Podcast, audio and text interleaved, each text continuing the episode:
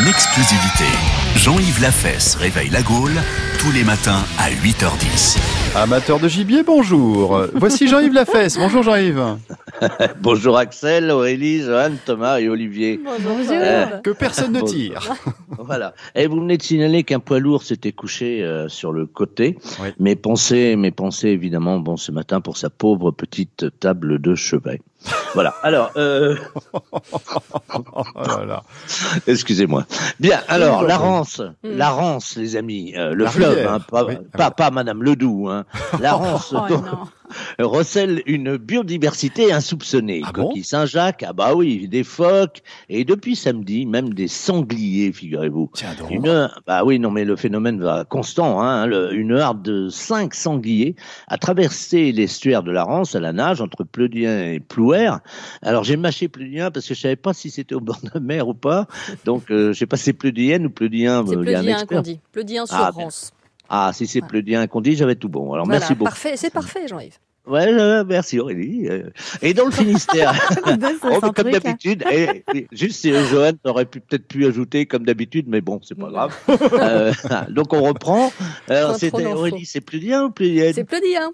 Voilà. Sur donc, j'attends parfait Jean-Yves. Moi, j'attends parfait Jean-Yves. Bon bref. Alors et, et comme d'habitude. Alors et dans le Finistère hier, figurez-vous que des témoins en ont vu aussi traverser la Bervrac. Ah bah. Idem dans le Morbihan, l'autre jour à Gavre, et des sangliers de Belle-Île à Édic aussi ont été vus. Alors on nous dit que le climat change et que ça déréglerait le comportement des animaux, c'est possible. Bon, mais on peut imaginer aussi que les sangliers changent de rive pour fuir les chasseurs. De nombreux badauds massés sur les rives estimaient que c'était une aubaine pour les pêcheurs. Alors que, ce- bah oui, eh ben oui, ils sont contraints, Axel, de. Ben, ben- ben oui, parce qu'ils sont, ils sont contraints de voguer de plus en plus loin sur l'océan Atlantique et les mers du Nord pour amener les petites cribettes. Les pêcheurs, eux, ils pourront désormais rester à quai et lancer leurs filets vers les sangliers. C'est sûr que la perspective de remonter une demi-tonne de marchandises, une demi-tonne, hein, soit environ 5 ou 6 sangliers sans bouger du port, ça fait réfléchir, les amis. Mais alors, moi, je voudrais quand même lancer un, vrai avertissement aux pêcheurs du dimanche qui se lanceraient dans l'aventure. Il y a des règles, hein, les amis. Sachez que tout comme le bar, si votre sanglier ne fait pas la taille minimum, vous devez le rejeter à l'eau. Normal. Ah bah oui, et mesurer un sanglier de la tête aux pieds, un sanglier qui se débat en plus, hein, ça implique d'être au moins deux sur le bateau. Et encore, vaut mieux être trois pour que le troisième puisse repousser le papa et la maman qui veulent récupérer celui qui pourrait être leur marcassin. Prudence donc, et surtout au cas où il ne ferait pas la taille, votre sanglier, veuillez, le marcassin, veuillez ne, ne pas le rejeter sur la tête de ses géniteurs quand même. Alors, là, oui, parce que la, SNSM nous rappelle que le sanglier mâle est pourvu de solides défenses, tout à fait capable de perforer la coque de votre bateau, surtout si c'est une coque de noix.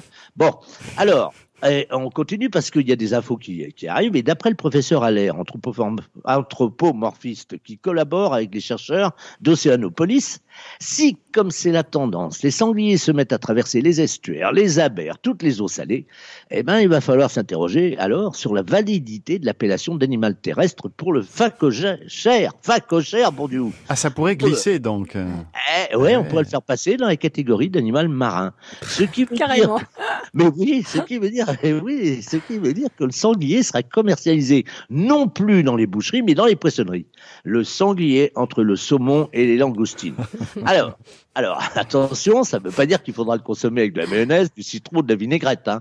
Le sanglier est un poisson à viande rouge, avec un avantage, contrairement aux autres poissons, le sanglier n'a pas d'arête. Comme on dit, Gros comme on, avantage. eh oui, comme on dit chez nous, dans le poisson, tout est bon. Alors, pour reconnaître un bon sanglier de mer chez votre poissonnier, déjà, si c'est un sanglier de ligne, c'est preuve de qualité.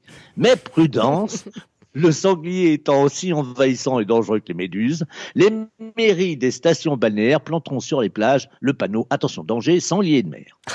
Mais je conclus, hein, je conclus. Si le sanglier est devenu un poisson, il ne faudrait pas non plus le pêcher plus qu'on le chassait. Parce qu'il faudrait à ce moment-là le, cla- le cla- le classifier en animal terrien. Il reviendrait, vous voyez, euh, euh, comme animal terrien. Vous imaginez le boulot quoi pour les fonctionnaires Ouais. et tout. À ce rythme-là, on pourrait se demander si les animaux ne commenceraient pas par hasard à nous prendre pour des cons. Ben, merci pour ces infos Ah ouais. et cette question euh, tout à fait euh, pertinente. Jean-Yves Lafesse. Merci à demain Ah oui. donc.